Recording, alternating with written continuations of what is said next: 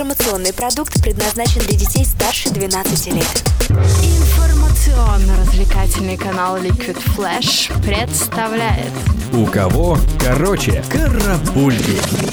Новости культуры. Всем привет! В студии Юлия Ковалева с кратким обзором новостей шоу-бизнеса.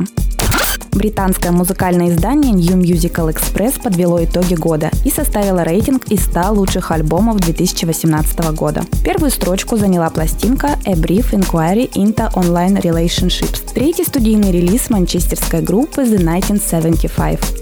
Вторую строчку рейтинга занял шестой студийный альбом Arctic Monkeys под названием Tranquility Base Hotel and Casino. На третьем месте оказался второй полнометражный релиз бристольской команды Idols Joy as an Act of Resistance. В первую десятку также вошли Дейтона рэпера Пуша T, Invasion of Privacy Cardi B и Крис Кристин and the Queens. Хочешь больше? Нет, нет, это не реклама ставок на спорт. Заходи на новое вещание .рф. Узнай больше о передачах Liquid Flash и вместе с нами войди в историю нового вещания. Новое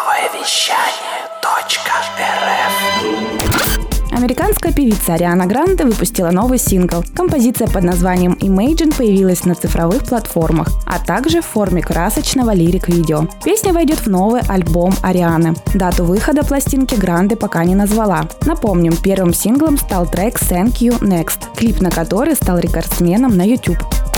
Релиз саундтрека фильма «Аквамен» состоялся на следующий день после его выхода в российский прокат. Песня в исполнении американского рэпера Питбуля и певицы и актрисы Рэй Радж «Ocean to Ocean» вошла в альбом, состоящий из 18 инструментальных треков. Композиция является своеобразным творческим хип-хоп переосмыслением хита 1982 года «Африка» американской группы «То-То».